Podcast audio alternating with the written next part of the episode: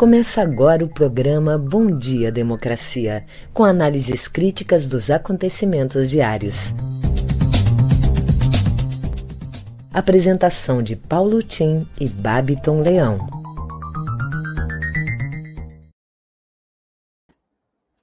Bom dia, democracia. Bom dia, democratas de todos os quadrantes do Brasil, Bom dia, internautas, companheiros aqui que nos seguem, caros colegas de trabalho e convidados de hoje, Benedito e o Solon. Hoje, dia 24 de janeiro, última semana do mês desse ano, do ano de 2022, ano do segundo centenário da independência do Brasil e 250 anos de Porto Alegre. Tempos distópicos de incerteza e desamparo, e que se iniciou com travo de saudade. Perdemos Tiago de Melo e Elza Soares, insubstituíveis no escuro dos seus campos. E rememoramos, sábado passado, o centésimo aniversário do nascimento do inesquecível e ímpar Leonel Brizola. Em homenagem a eles, eu trago hoje três registros memoráveis. De Bernardo Melo Franco Brizola, 100 anos, publicado no Globo, que eu lerei porque achei muito interessante, mas destaco outros dois que não poderemos ler aqui, mas fica para vocês lerem na newsletter. De Elza Soares, A Copa que Não Memorei, em que ela rememora, inclusive, como tiveram ela e Garrincha que sair do Brasil durante a ditadura porque foram perseguidos, tiveram a casa metralhada. E um interessante, uma interessante mensagem do filho Tiago ao pai poeta Tiago de Melo, já nos últimos dias de vida do poeta. Como são? Estamos ainda impactados, né? Por essas mortes, achei interessante registrar e levar para vocês essas três, esses três registros. Mas leio, embora tenha que saltar alguns pedaços, porque não dará tempo de ler tudo, o de Bernardo Belo Franco sobre Brizola. Diz ele no Globo do dia 22. Leonel Brizola era um grande contador de histórias, mas fugia de depoimentos formais para a posteridade. Dizia: na verdade, vivo muito mais preocupado com o futuro, com os projetos, do que com o passado. Isso é justificado. Em abril de 96, entretanto, ele abriu uma exceção em sua cidade natal. Falou mais de quatro horas a pesquisadores de Carazinho, onde nasceu há 100 anos, 22 de janeiro de 22. Inédita, e até hoje, até hoje a conversa tratou da infância e juventude dele que perdeu o pai com um ano de idade. O camponês José Brizola foi morto num dos embates sangrentos entre chimangos e maragatos. Eu me criei sob o signo desse fato, a morte do velho, disse. A mãe, Oniva, convenceu os cinco filhos a não buscarem vingança. Não sei sinceramente, diz o Brizola, se ele foi fuzilado. Sempre me recusei a encarar esse assunto. Nunca quis que o povo rio-grandense imaginasse que eu estava querendo me vingar. A vida era dura no interior gaúcho. Até os sete anos, o guri nunca havia calçado sapatos.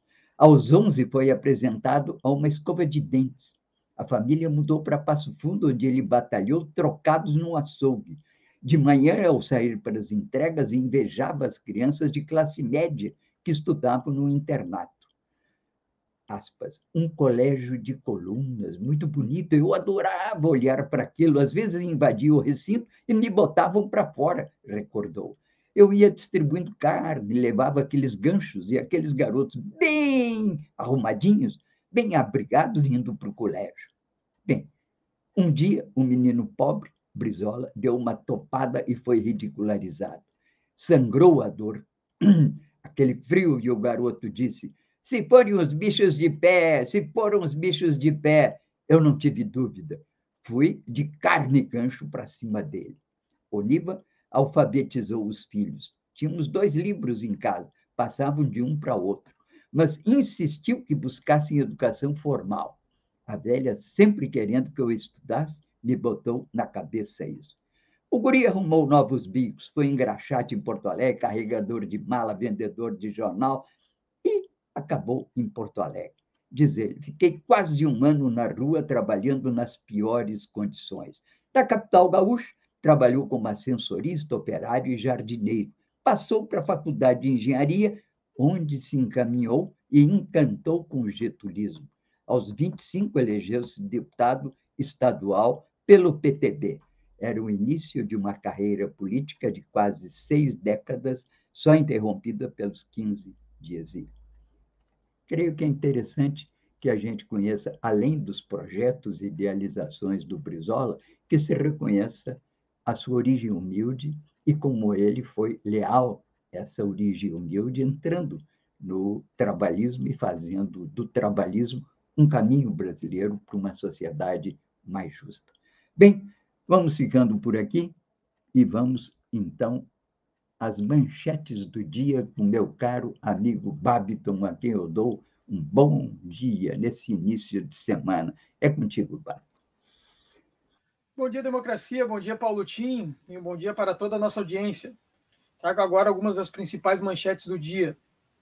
No G1, o Brasil registrou 84.230 novos casos e 166 mortes por Covid-19 nas últimas 24 horas, totalizando 623.145 óbitos desde o início da pandemia. Bolsonaro sanciona o orçamento de 2022. Brasil empobrece em 10 anos e 51% das famílias já estão na classe D e E. Diretor da OMS para a Europa prevê pandemia perto do fim no continente. Folha de São Paulo. População de moradores de rua cresce 31% em São Paulo na pandemia. Na CNN Brasil, o governo estima déficit primário de 79,3 bilhões de reais para 2022. Lula se aproxima do PSDB da Constituinte e tem encontros com Aloísio e Marconi. No Estadão, Bolsonaro bate recorde de pagamento de emendas com o governo entregue ao Centrão. Jornal Brasil de Fato. Instituições sociais criam frente para fortalecer vacinação infantil contra a Covid-19. Há 13 anos no topo da lista, Brasil continua sendo o país que mais mata pessoas trans no mundo. UOL Notícias. Médicos questionam o com leve e relatam quadros graves da Covid.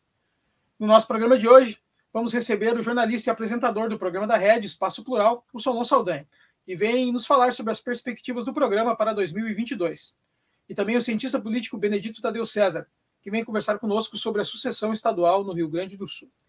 Em seguida, eu volto com o Boletim Coronavírus, trazendo a situação aqui do Estado. É com você, Paulo Tim.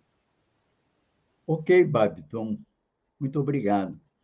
Bem, como fazemos aqui diariamente, essa hora, estamos abrindo o nosso Bom Dia Democracia, com apoio da CUT Rio Grande do Sul, a Durgues Sindical e Cressol.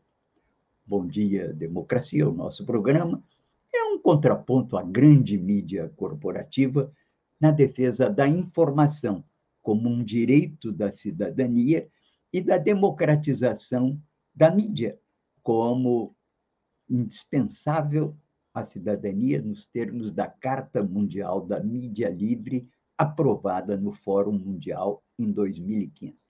Eu sou Paulo Tim e registro todos os temas aqui tratados, comentados, com respectivos links no meu Facebook, os quais ficam também registrados na correspondente newsletter diária que enviamos a todos os interessados. Bem, aqui destaco em todos os as manchetes destacadas faladas, mencionadas pelo Babiton, eu destaco, como sempre, as principais manchetes, as principais capas do dia e as notícias principais. Né? Capa de O Globo. Centrão tem mais recursos do que defesa e educação. Já vou comentar sobre isso, porque um estudo de O Globo mostrou que, na verdade, os deputados e senadores do Centrão controlam os recursos da nação e controlam hoje os principais órgãos, que são os órgãos que definem os rumos do país. O Brasil está nas mãos do Centrão, a velha e tradicional política oriunda dos estudos sobre patrimonialismo, coronelismo inchada e voto, agora coronelismo urbano, a enxada dos picaretas, né? E essa é a realidade. Capa do Estado de São Paulo. Maioria dos que renegociaram dívidas voltam a atrasar contas. Mais de 60 milhões de brasileiros e de empresas, pequenas e médias empresas, empenhadas em dívidas. Capa da Folha de São Paulo. População de rua cresce 31% em São Paulo. É o país em frangalhos. O Brasil na miséria, com a economia cada vez mais abalada pela falta de crescimento e acicatada, né? amargada, azedada por uma inflação de dois dígitos. Essa, esse será o, o legado do governo que se pretendia reformar o Brasil, que era que é o governo que aí está. O grupo do, do grupo Folha Wall traz no seu café da manhã, que é o seu podcast, como as redes sociais estão se preparando para as fake news em 22. Pressionado por usuários, o Twitter, por exemplo, anunciou ferramenta de denúncia e desinformação nesse ano eleitoral. Lembro que até uma, um édito, um, a ordem do dia do comandante do Exército também determinou aos seus membros, aos seus soldados, oficiais, praças, que não divulguem fake news. Antes de repassar informações, procurem ver a veracidade dessas informações. Bem, aqui não posso me furtar a essa curiosidade, né, de estamos vivendo do ter o orçamento que foi ontem aprovado pelo presidente da República de destinar, na verdade, em primeiro lugar, maior parte dos recursos para coisas esfaceladas, sem nenhuma visão estratégica do que, que consiste a sua diretriz para o desenvolvimento do país, que, aliás, é uma exigência legal que o país tenha um plano nacional de desenvolvimento. Verdade. O Brasil já não tem mais planos, cada vez mais o orçamento vai se esfacelando e se traduzindo em emendas parlamentares, pequenos recursos aqui ou acolá. O Globo fez, inclusive, um estudo, que eu passo o link para vocês lerem hoje, que é um absurdo, porque é, o país está nas mãos desse grupo de 300 parlamentares que não têm ideologia, eles têm interesses, como dizia o Brizola, eles têm interesses. E são esses interesses que comandam a política governamental expressa na distribuição de recursos, que de resto vai ser um instrumento para garantir a sua recondução ao Congresso Nacional, porque eles conseguirão motivar, sensibilizar os seus constituintes, como se diz em inglês, para que enfim, se sensibilizem com esses benefícios que trouxeram. São emendas parlamentares, são benefícios derivados da própria condição deles nos gabinetes, uma infinidade de recursos disponíveis para despesas pessoais, para contratação de, de assessores. É isso que faz com que não haja, na verdade, um princípio de equidade, não nos candidatos ou na cidadania em geral. Não há equidade no interior dos próprios partidos. Cria-se, assim, pior do que o que já se dizia, que os partidos são controlados por oligarquias, que são as suas direções, que é um estudo antigo, do início do século XX, nós temos agora o controle do próprio poder legislativo por uma casta que se eterniza mediante recursos públicos que deveriam na verdade, ser dirigidos a setores estratégicos num plano nacional de desenvolvimento. Essa é a triste verdade do orçamento ontem aprovado e que será hoje publicado no Diário Oficial. Uma colcha de retalhos que eterniza a falta de rumo do nosso país. Bem, vamos agora ver com Babiton o boletim coronavírus. É contigo, Babiton. Vamos lá, Paulo Tim, trazendo hoje o painel coronavírus, que é disponibilizado pela Secretaria Estadual de Saúde e traz os números da Covid no estado. Ele foi atualizado pela última vez ontem, pelas 10 horas e 26 da manhã. Uh, até o momento, o estado já confirmou mais de 1 milhão 699 mil casos de coronavírus. Em acompanhamento, neste momento, 126.107 pacientes. Esse é um número que também vem subindo nos últimos dias. Esse número esteve, em média, há muito tempo em 1% da população. E agora, da população não, dos confirmados. E agora, semana passada, estávamos em 6%, e nessa segunda-feira chegamos a 7% na segunda-feira, 24 de janeiro de 2022. Então, é um número que segue aumentando o número de pacientes em acompanhamento com Covid-19. Chegamos à triste marca de 36.640 óbitos na pandemia aqui no estado, e a mortalidade segue subindo, está em 322 para cada 100 mil habitantes, letalidade de 2,2%. Outro número muito preocupante que segue subindo é a taxa de ocupação de leitos e UTI em geral. Começamos o ano com pouco mais de 50% e agora já estamos beirando 60%, 58,2% dos pacientes de UTI em geral ocupando leitos. Então, a Omicron está aí e é preciso se cuidar e também fazer as doses da vacina. O boletim coronavírus de hoje fica por aqui. Em seguida eu volto com as notícias locais. É com você, Paulo Tim. Ok, Babi. Bom, propósito do coronavírus, chegamos a uma taxa de transmissão no Brasil que alcança o maior patamar já registrado. É um número assombroso. Ontem tivemos 84 mil novos casos de coronavírus claro, vai se somando o número de óbitos decorrentes dessa enfermidade, que já ultrapassa os 623 mil. Muito embora essa variante que nós estamos vivendo agora, a Omicron, ela não tenha alta taxa de mortalidade, mas ela leva, principalmente os que não se vacinaram, que normalmente têm uma forma mais agressiva da doença, leva a que eles ocupem a, o sistema hospitalar, que em todas as capitais e cidades do Brasil está se saturando. Até porque também ele chegou e contaminou o pessoal de saúde. Então, a quantidade de pessoas disponíveis para o tratamento vai diminuindo.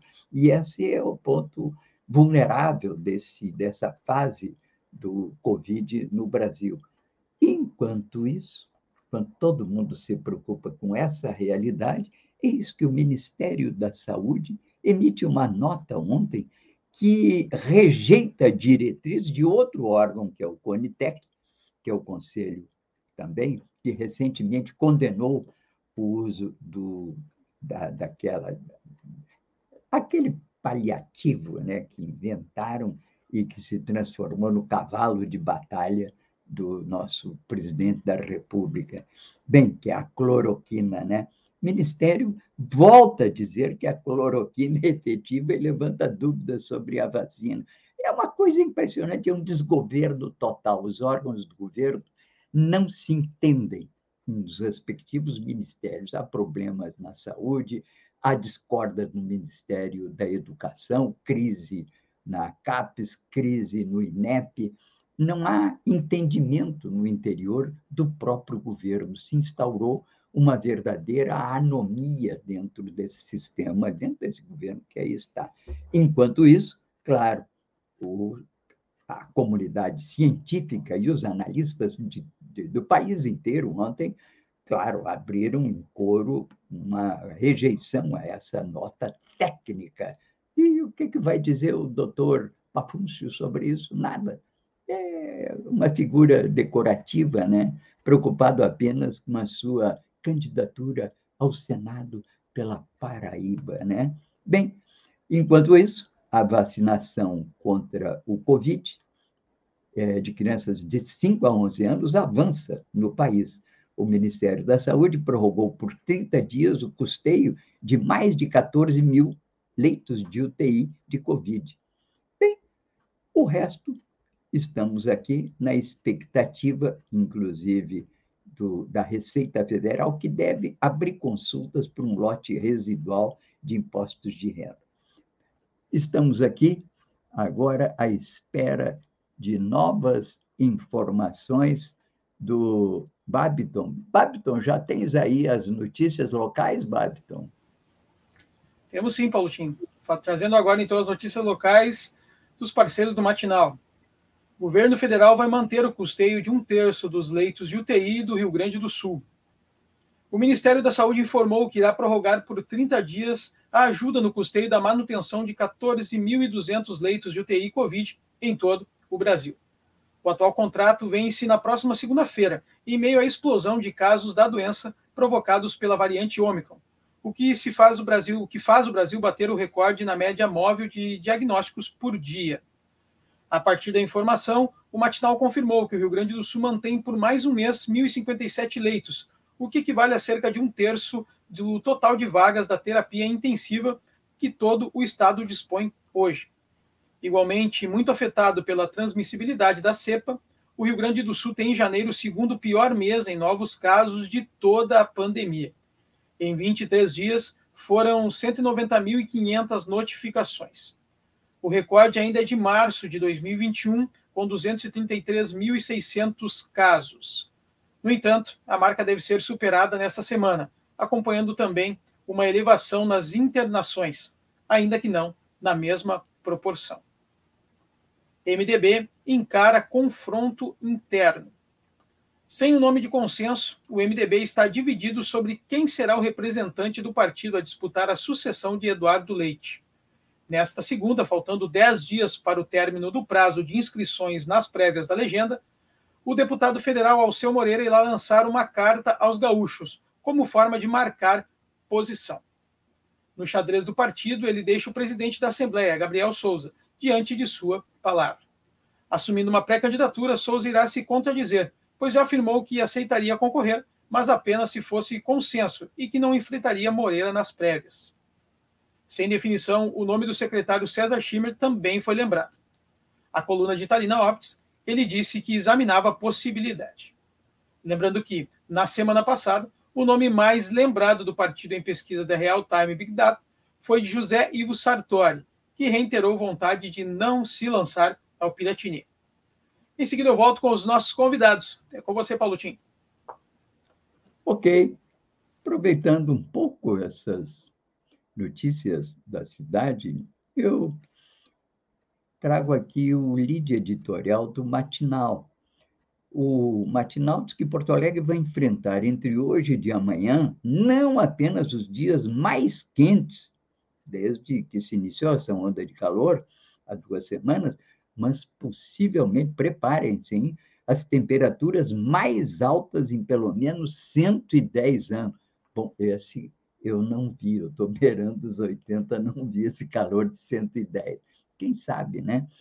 Bom, na edição de hoje explicamos também, diz o Matinal, o que está acontecendo nos céus do Rio Grande, mostrando até quando vai durar esse calorão, né? Traz também, adverte, aqui o lead editorial chama a atenção, a coluna do Juremir, que é agora um colunista diário do Matinal, e uma resenha do Lerina sobre o filme Eduardo e Mônica, que está fazendo um grande sucesso. Né? Enquanto isso, há uma notícia também que eu acho que vale a pena comentar, né? Uma coisa estranhíssima, nunca vi, fiquei 35 anos como professor na universidade e não vi isso. O Brasil, de fato, traz uma notícia de que uma professora universitária da Unipampa é demitida após denunciar irregularidades em concurso público. O concurso público foi realizado em 2015 e agora apareceu a demissão da docente no janeiro desse ano. E a universidade justificou a demissão dessa professora Letícia com base no regime jurídico único. Ela não é seletista, não há seletistas na universidade. Acusando, provavelmente aqui não consegui ver toda a matéria, deve ter havido um inquérito eh, administrativo para levar isso. que acusando-a de opor resistência injustificada ao andamento de documento e processo de execução de serviço, de se valer do cargo para lograr proveito pessoal ou de outrem em detrimento da dignidade da função pública, além da acusação de improbidade administrativa, coisas gravíssimas. O Brasil, de fato, traz essa matéria, como traz também na avaliação dos advogados uma acusação de que é evidente que a conduta da docente não teve presente nenhum dos elementos apontados, pois teve apenas o intuito de apurar a lisura do certame que estava ocorrendo e que foi encaminhada para a diretoria do campus e para a ouvidoria posteriormente. Na avaliação dos advogados, justificar que a referida conduta representa tentativa de obter proveito pessoal é uma ilação que não encontra respaldo nos fatos. Achei que é interessante e certamente vamos voltar a esse assunto, porque é algo inédito e esperamos que aqui a comunidade do Sindicato dos Professores se manifeste sobre isso. Eu nunca tinha, nunca tinha visto isso acontecer, pelo menos nos meus anos como professor, ainda mais depois de que há uma evidente é, é, denúncia dessa professora de irregularidades no cometimento de uma das dos concursos. Isso, aliás, é um assunto que merece sempre uma boa análise e reflexão desapaixonada, que é o provimento dessas funções que são feitas por concurso e que muitas vezes acabam favorecendo pessoas mais ligadas a determinadas ou tendências ou ligações pessoais ou tendências teóricas, o que não deveria acontecer, mas são é, inevitáveis nesse processo, vez que as ciências, embora, sobretudo o campo das ciências, ah, ciências humanas, tem o seu caráter tendencioso. Aqui, levo para vocês hoje o artigo do dia, um assunto que nos faz sempre pensar, né? Sobretudo agora, no ano de eleições, tenho sentido muita resistência de certos setores mais ortodoxos da esquerda, mais ligados a uma leitura ortodoxa do, do marxismo, tem levado a uma crítica de certos setores, por exemplo, da chapa do presidente, ex-presidente PT, que convidou, teria convidado a estar na iminência de ter o Alckmin, governador de São Paulo, como vice.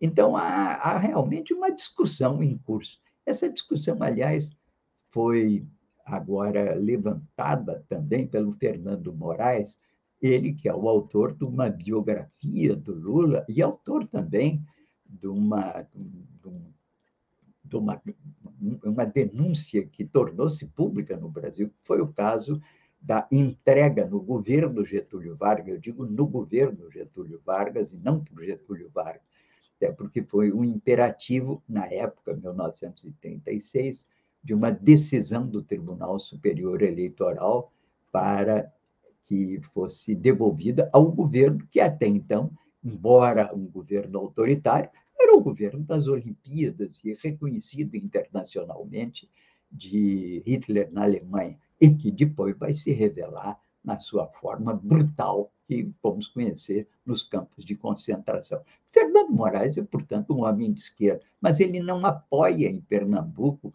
como não apoia também em São Paulo, nomes que não estão afinados ou pelo PT ou pelo PSOL.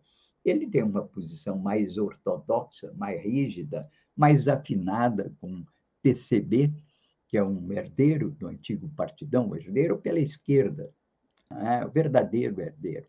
E, enfim, tem toda essa discussão. E esses setores mais ortodoxos exigem uma linha da esquerda como uma linha de caráter revolucionário, que pregue não só o advento do novo regime, como também que promova um processo que conduza à revolução no Brasil uma revolução naturalmente socialista. Bem, esse texto que eu mando para hoje, hoje para vocês, é um texto de um filósofo coreano E eu não vou me atrever a dizer o nome dele, porque quem se atreve a dizer o nome de um coreano, Byung-Chul Han, de 2015, que ele se pergunta por que é que hoje não há nenhuma revolução, nenhuma revolução é possível. E ele começa dizendo que num debate entre ele e Antônio Negri, que ocorreu no Berlin né, confrontaram-se duas críticas distintas. Negri, confiante com a ideia de uma resistência global ao império, ao sistema liberal, apresentando-se como um comunista revolucionário. Acreditava enfaticamente que a multitude, as massas interconectadas do protesto e da revolução seriam capazes de fazer cair o império. A posição revolucionária pareceu, me diz o coreano, muito ingênua e afastada da realidade. Por isso, procurei explicar a Negri por que é que hoje a revolução já não é possível. Bom, aqui vai a título, como sempre em nosso programa, de suscitar uma reflexão e um debate.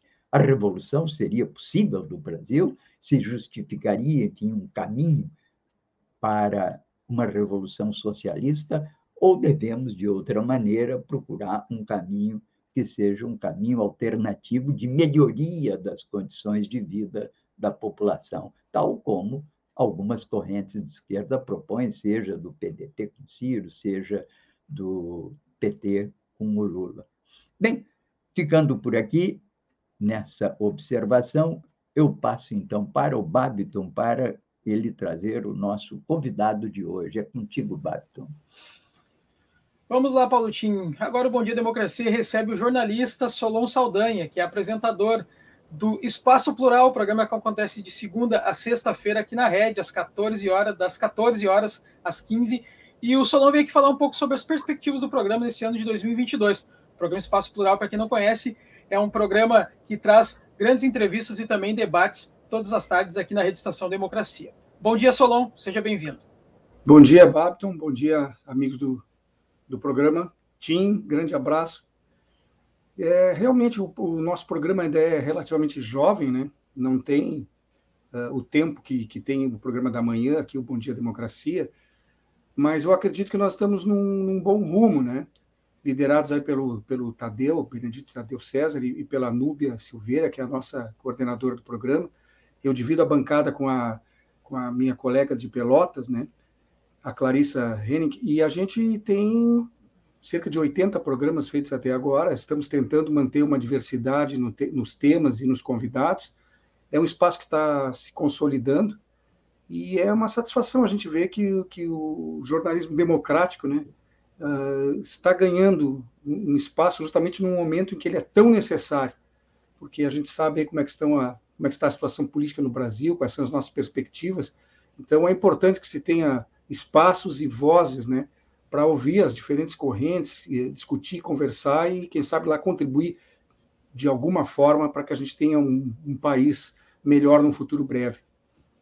Solon, claro que o nome do programa já dá meio caminho andado, né? Espaço plural. Tá? Ele já dá um, uma ideia de pluralidade. Mas explica um pouco para a nossa audiência, por favor, qual é a ideia do programa e qual é as, qual, quais são as abordagens do programa, assim, durante a semana, e o que, que a produção e toda a equipe do, do Espaço Plural pensa sempre para trazer para a audiência que assistir e também ouvir, né, na nossa rádio web. É, nós temos uma, uma equipe de produção que faz toda a retaguarda, e também fazemos reuniões, né, reuniões de pauta, nas, das quais participam os, os, dois coordenadores que eu já citei, mais a equipe de produção, mais também uh, pessoal de pós-produção que faz eh, um, um, trabalho com as redes sociais e as, os dois apresentadores. Essas reuniões de pautas acontecem geralmente nas segundas-feiras e a gente examina os acontecimentos uh, que, que, estão em evidência naquele momento e faz também projeções, né? Pela proximidade de datas, pelos, pelos temas que, em tese, vão suscitar maior uh, interesse e atenção das pessoas. Uma vez feito isso, se busca, uh, para cada um daqueles temas que se levanta na, nas reuniões de pauta, buscar pontos de vista distintos. Nem sempre se consegue isso, porque existe ainda uma relutância, às vezes, das pessoas em participar, e, e hoje em dia nós vivemos um, um período, você sabe muito bem, uh, o Tim também conhece isso, em que as redes sociais uh, dão imensa coragem para as pessoas, mas na hora do debate aberto, a coragem não é exatamente igual. Então, muitas vezes, alguns convidados que a gente gostaria muito que viesse ao programa não comparecem, não aceitam vir. Mesmo assim, nós estamos tendo muita sorte, muita felicidade na escolha e, e na aceitação de um grande número de pessoas altamente qualificadas, né? ex-governadores, ex-ministros, uh, já falaram conosco, líderes partidários de, de diversas correntes, pessoas ligadas à, à, situação da, da, atual da pandemia, por exemplo, pessoas ligadas à saúde. Uh, nós temos tido uma, uma pluralidade de temas e quase a pluralidade que se gostaria no sentido de participantes. Mas, como eu disse, o programa é muito jovem, ainda está num processo evolutivo. Temos tido uma audiência crescente, isso é, é, é muito positivo, mostra que as escolhas estão sendo corretas.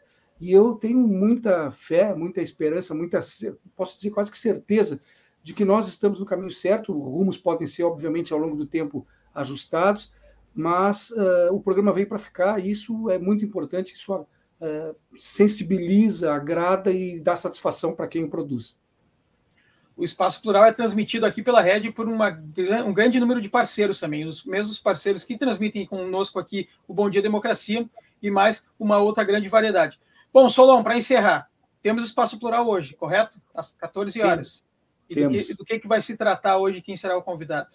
Hoje é uma entrevista exclusiva com o ex-governador e ex-ministro uh, só um instantinho que travou aqui o meu. Eu não consigo enxergar. Alô? Tá, voltou aqui. Está vivo. com um com a internet. Está ao vivo. É, hoje, é, isso, isso acontece por outro. Hoje é uma entrevista, como eu estava dizendo, com o ex-governador e ex-ministro da Justiça, Tarso Genro.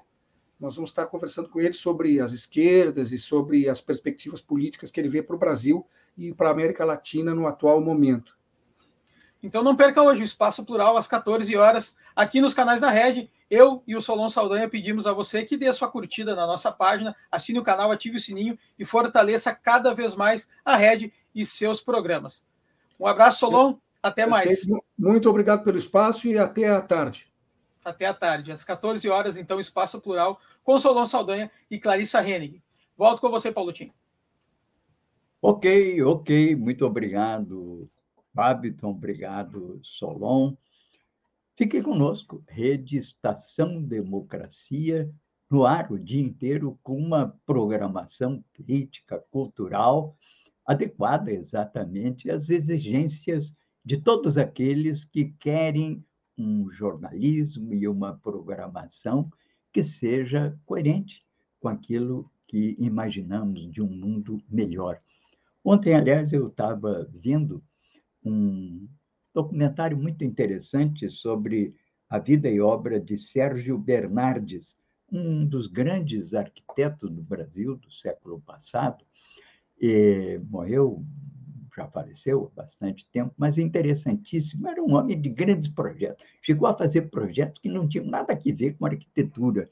O seu escritório de arquitetura é uma fábrica de projetos, porque nós falamos muito hoje em projetos, né? e o Sérgio Bernardes era uma usina ele deixou muita coisa que agora que se estão que estão voltando à tona através de uma pesquisa que está se fazendo sobre as suas ideias e sobre as suas contribuições.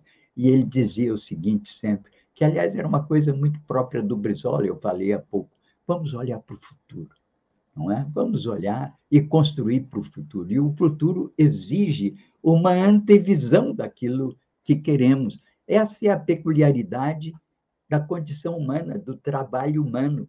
Todos os seres, até a Terra trabalha, os materiais inanimados trabalham por força dos elementos. Mas os seres vivos trabalham também porque eles são dotados de um sistema de cerebral nervoso que lhes determina a tomada de posições.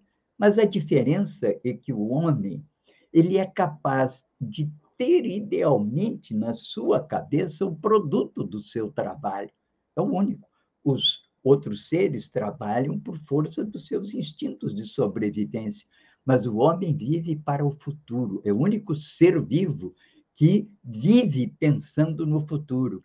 E esse futuro se elabora do ponto de vista do seu ofício, do ponto de vista da casa que ele vai fazer, da cidade que quer morar, do país que quer construir, pelo planejamento. Planejamento é uma ferramenta fundamental à organização do trabalho humano em sociedade. Tudo isso para dizer que devemos pensar nos programas que estão sendo discutidos hoje pelos candidatos no Brasil. Cada um tem o seu estilo. O Lula já apresentou, em linhas gerais, também as suas ideias. O Moro não sai do samba de uma nota só da luta contra a corrupção. É o que ele sabe fazer, como se por acaso isso tivesse, a sua ação tivesse contribuído para isso. E o Ciro Gomes apresentou na reunião do PDT um programa muito bem elaborado, é, muito bem feito, cheio de ideias que, em certa medida, inclusive, são mais, digamos, mais consentâneos até com uma mudança, uma proposta de mudança do Brasil, sobretudo no que tange a sistema tributário e financeiro. E ele falou muito da Petrobras e disse com razão que quer retomar o caráter público da Petrobras com no mínimo 60% ou mais das ações em posse do governo. E ele mostrou que a Petrobras deve ser o carro-chefe do Brasil. Tudo bem, a única coisa que eu condenaria nessa exposição do programa do Ciro, que ele esqueceu de falar mais em nacionalismo. Ele esqueceu de dizer que é exatamente por esse alinhamento de preços da Petrobras com preços internacionais que gera monstruosidade de lucros que são distribuídos aos donos das ações, grande parte deles morando no exterior, pago em dólar. Mas isso é um absurdo, né? quando a Petrobras deveria ser o carro-chefe do processo de investimento público no Brasil. Enquanto isso, o orçamento ó, aprovado ontem, 44 bilhões só para investimentos públicos. Sem investimento público, o país vai para o brejo. Bem, desculpe aí, o, o não é o Babiton, mas eu tinha que terminar essa minha explanação do programa e planejamento. É contigo, Babiton. Tudo certo, Paulo Tim. Bom Dia Democracia recebe agora o cientista político Benedito Tadeu César, que vem conversar conosco sobre a sucessão estadual no Rio Grande do Sul. Bom dia, Benedito. Seja bem-vindo. Bom dia, Democracia. Bom dia, Babiton. Bom dia, Tim. Bom dia, internautas. É, a gente está vivendo no Rio Grande do Sul uma inflação de candidaturas ou de pré-candidaturas ao governo do Estado. São potencialmente 12 candidatos ao governo, tendo três já colocados pela esquerda e possibilidade de ter um, um quarto nome, e oito nomes disputando pela direita. As, a pesquisa anunciada semana passada, divulgada semana passada, coloca dois nomes como liderando né, as pesquisas. Dois nomes que dizem que não serão candidatos. Eduardo Leite, atual governador do estado, que disse que não é contra os princípios dele a reeleição, e seus correligionários falam na possibilidade dele se candidatar ao Senado, mas ele não se definiu ainda, e o ex-governador José Ivo Sartori, do MDB. Eduardo Leite, como todos sabem, do PSDB. É, José Ivo Sartori também diz que não se candidata. Isso, então, abre uma avenida de disputas dentro desses partidos. É, o terceiro colocado, na, na, naquela pesquisa divulgada, que é Onyx Lorenzoni, é, que era é, deputado pelo DEM, passou agora para o PL, talvez até para acertar a possibilidade da sua candidatura ao governo do Estado. Ele é ministro, ele foi braço direito do Bolsonaro, e hoje está escanteado, mas ainda continua né, fazendo parte do time ali é, de governo. E o Luiz Carlos Reis, também do bloco bolsonarista, é, que é senador pelo PP, não é? e que teria é, pretensões ao governo do Estado. Bom, como Leite e Sartori não é, se dispõem a se candidatar, pelo menos até agora, o que, que ocorre? No MDB está havendo uma disputa acirrada entre a Seu Moreira, que é um deputado federal e atual presidente estadual do partido, e o Gabriel Souza, que é o presidente da Assembleia Legislativa, deputado estadual pelo MDB. É, Alceu Moreira tem um controle férreo do partido, mas o Gabriel, ah, como deputado, como presidente da Assembleia, também é, tem suas pretensões e tem ascendência sobre parte do partido. E isso, isso é, pode levar a algum tipo de, de estranhamento ali.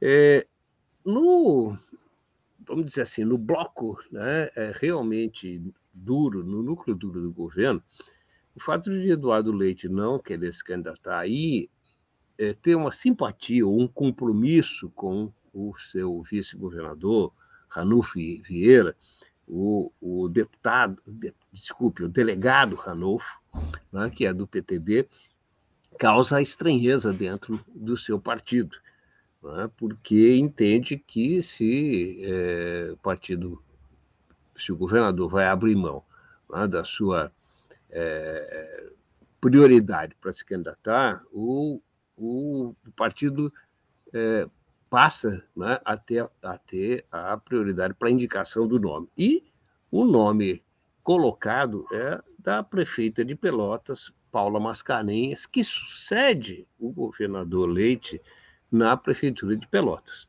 Né? E ela tem a pretensão e os seus correligionários de que ela seja a candidata a Leite, a, ao governo, governo do estado é, de Leite. Bom, é, esse imbróglio todo faz com que Onyx Lorenzoni, que tem teve holofotes muito fortes né, durante durante os primeiros anos, ali, meses, mais de anos, até algum tempo durante o governo é, Bolsonaro, é, apareça, ele desponte em primeiro lugar. Eu já disse aqui que eu acho que isso não é patamar de saída, os 20 e poucos pontos que ele aparece na pesquisa, ah, para mim, isso tem mais cara de teto. Né? Ele pode subir mais um pouco, mas ele não vai ultrapassar a, as candidaturas, eh, as intenções de voto do bolsonarismo no Rio Grande do Sul. Portanto, à direita, hoje, há um imbróglio aí que precisa ser superado se eles querem ser competitivos. A esquerda né, tem, eu não vou me estender na esquerda, porque o tempo é curto, mas tem três candidaturas já colocadas. Pedro Ruas, pelo PSOL, Edgar Preto, pelo PT, Beto Albuquerque, pelo PSB, né? e há sempre a possibilidade da candidatura da Manuela Dávila, pelo PCdoB, que é, é, seria um nome mais, é, hoje, mais cotado para o Senado. É, vai depender aí de como, a esquerda vai depender de como se costuram as alianças para a apoiar a candidatura do ex-presidente Luiz Inácio Lula da Silva. Provavelmente, se se consolidar é, a federação partidária, juntando PSOL, PT, PSB é, e PCdoB, aí sairá um candidato só. Bom, as coisas ainda estão muito confusas, né? muito, o leque está muito aberto, mas eu acho que é, o desenho do cenário né, é, é, começa a se, a se definir. Então, é agora a gente acompanhar a evolução disso e ver ao longo do ano, né, ao longo desse primeiro semestre, como a, os candidatos e os partidos se, é, é, se entendem né, para é, definirem os seus, os seus nomes. A, a disputa no Rio Grande do Sul tem a, a, aparentemente será uma disputa acirrada, já que os principais é, detentores né, de mais, de maior percentual de intenção de voto, declaram que não se candidatarão. Quer dizer, há necessidade de se construírem nomes alternativos. Isso num ano eleitoral isso pode dar uh, alguma confusão. É isso por hoje. Tadeu, eu quero fazer Oi. uma pergunta e vou pedir que, se puder responder o mais rápido possível por causa do tempo. Mas com essa, com essa uh, corrida ao Piratini, com as mais de uma possibilidade que tem a esquerda A esquerda corre risco de talvez não chegar a um segundo turno? Olha, é, é, a esquerda tem sempre chance de ganhar as eleições do Rio Grande do Sul quando ela sai unida.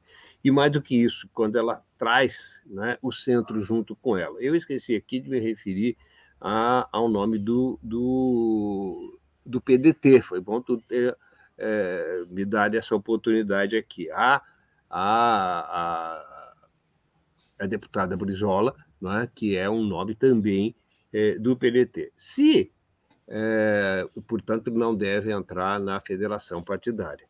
Tá? É, e, e, isso, então, é, é fragmenta ainda mais as esquerdas. Se as esquerdas conseguirem né, se unificar em torno de um nome tá? É, e atrair parte da esquerda, ela passa a ser efetivamente competitiva. Todas as vezes que a esquerda ganhou a, o governo do Rio Grande do Sul foi quando ela saiu unida, né? ou pelo menos conseguiu se unificar no segundo turno, mas mais do que isso, quando ela trouxe parte do centro com ela. Só a esquerda ela não vence, ela precisa do, do centro. Assim como acontece com a direita, tá? Quer dizer, o centro né, é o, o definidor aí des, das eleições no Rio Grande do Sul e de maneira geral no mundo, né? Tá? é, onde você tem dois partidos políticos realmente competitivos, esse quadro muda, tá? Mas quando você tem, né, uma uma uma é, é, é, miríade, como nós temos no Brasil, de partidos políticos efetivos que disputam é, é eleitoralmente e que depois vão também disputar o governo, né? Porque é, é, eu tinha, fez referência aqui, não vou entrar nisso aqui agora, mas é uma questão estrutural que nós temos no Brasil. Por que, que o Centrão controla né, o orçamento? Tá? Porque nós temos um, um sistema político eleitoral né, que leva a uma enorme fragmentação, fragmentação partidária. E aí eles conseguem né, controlar, por meio de chantagem, é, é todos os governos que se, que se elegem. Né? E, é, e isso, isso também ocorre no plano estadual. Tá? Então, sem o apoio do centro, tá? ninguém ganha eleição e nem é, governo. Certo, Tadeu. Muito obrigado pela sua participação nessa segunda-feira, 24 de janeiro. Esperamos na semana que vem ou qualquer outro dia, dependendo aí como é que vão ir as coisas na política. Um abraço e até a próxima. Até a próxima. Um grande abraço. Bom, vou trazer agora, aproveitar, a gente já falou antes com o Solon Saldanha sobre a programação da rede, mas vamos ressaltar agora que o debate, Espaço Plural Debates e Entrevistas de hoje, recebe para discutir o futuro das esquerdas do Brasil e da América Latina. Para abordar esse tema, nós vamos receber o ex-governador do Rio Grande do Sul, Tarso Genro. Hoje, às 14 horas, não perca, com a apresentação da Clarissa Hennig e também do jornalista Solon Saldanha. Você pode ficar por dentro de toda a programação na rede, vai lá no Facebook, dá uma curtida na nossa página ali, você vai ficar por dentro de todos os cards da programação que vem por diante e também dos programas da rede. No YouTube, a mesma coisa. No Instagram, você fica por dentro no Twitter e também lá no Spotify, você quiser escutar mais tarde, não quer escutar, não quer ver o vídeo que eu só escutava lá no Spotify, você fica por dentro também. A gente trabalha todo dia e pede aqui a sua curtida. Curta, tá assistindo o programa? Curte o programa, curte o Bom Dia Democracia, o Espaço Plural e os demais programas da Rede. Assina o canal, ativa o sininho e fortaleça cada vez mais essa ideia. No estaçãodemocracia.com você fica por dentro também de toda a programação da nossa rádio web. Então, a gente pede esse apoio e, claro, estaremos com vocês aqui todos os dias. Um bom dia, democracia. Até amanhã. Volto com você, Paulo Tim. Ok, Babiton, muito obrigado. Obrigado ao Bené também. Muita coisa, né, Benedito, para nós ainda discutirmos ao longo desse ano, ano de eleições gerais, ano para nós todos tão importante, né, de renovação de esperanças aqui, né? Mas fica aqui um pedido para que, quem sabe, você ainda essa semana discuta um pouco melhor, digamos, a origem dessa força do centrão na vida política e na vida econômica do país, porque eles agora controlam grande parte do orçamento da República e vão se reeleger na base dessas emendas parlamentares e outros expedientes, né?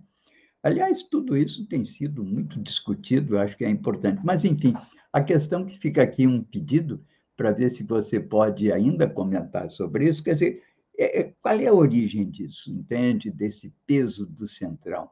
É, enfim, como diziam os clássicos da sociologia, lá estava né, todo o pessoal de São Paulo, são, é o patrimonialismo, é a cultura lusitana que nos passou essa herança e que leva a uma desclassificação, entre aspas, da política, é, como diz o Gessé, que é um autor contemporâneo que critica esses clássicos, ele diz, não, isso é herança do escravismo, né?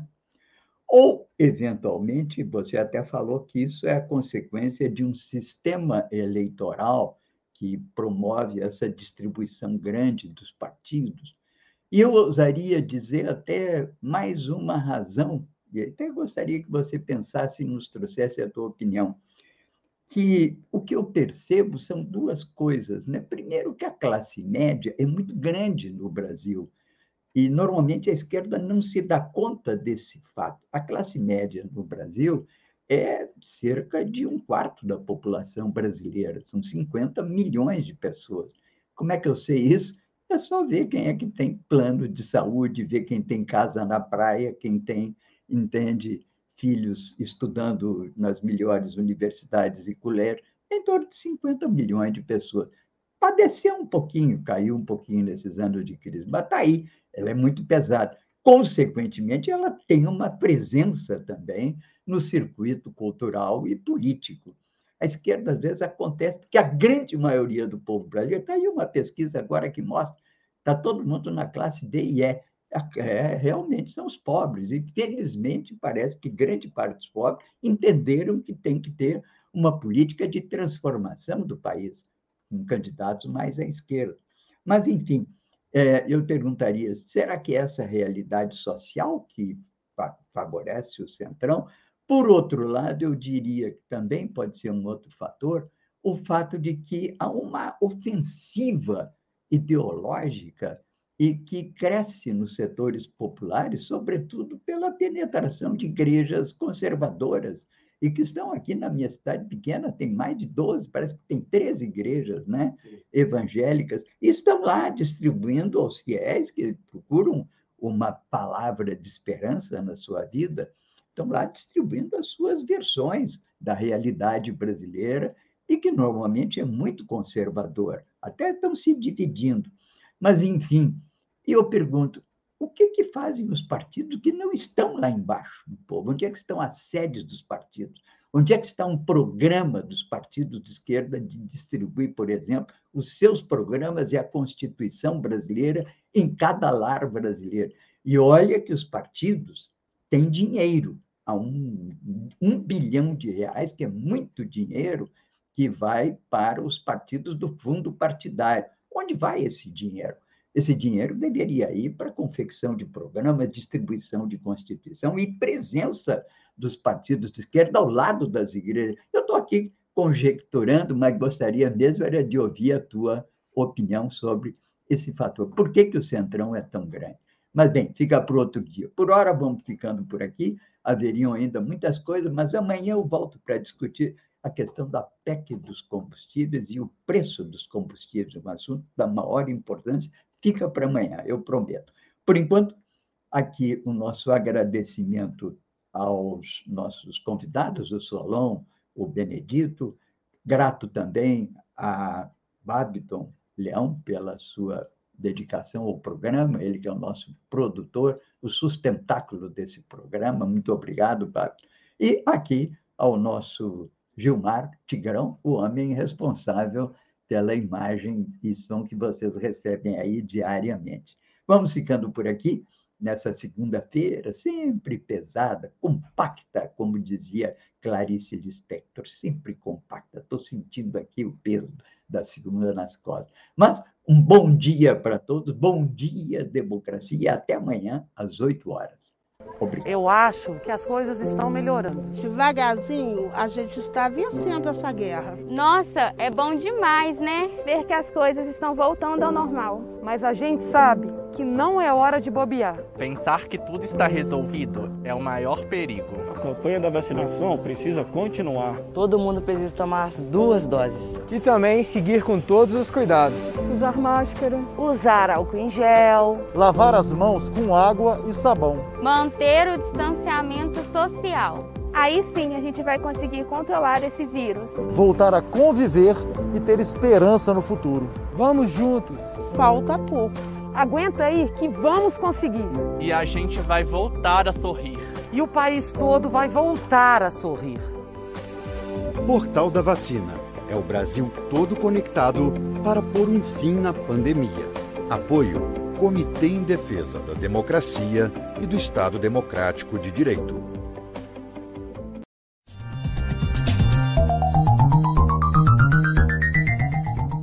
Este foi o programa Bom Dia Democracia. Nos encontramos amanhã às 8 horas.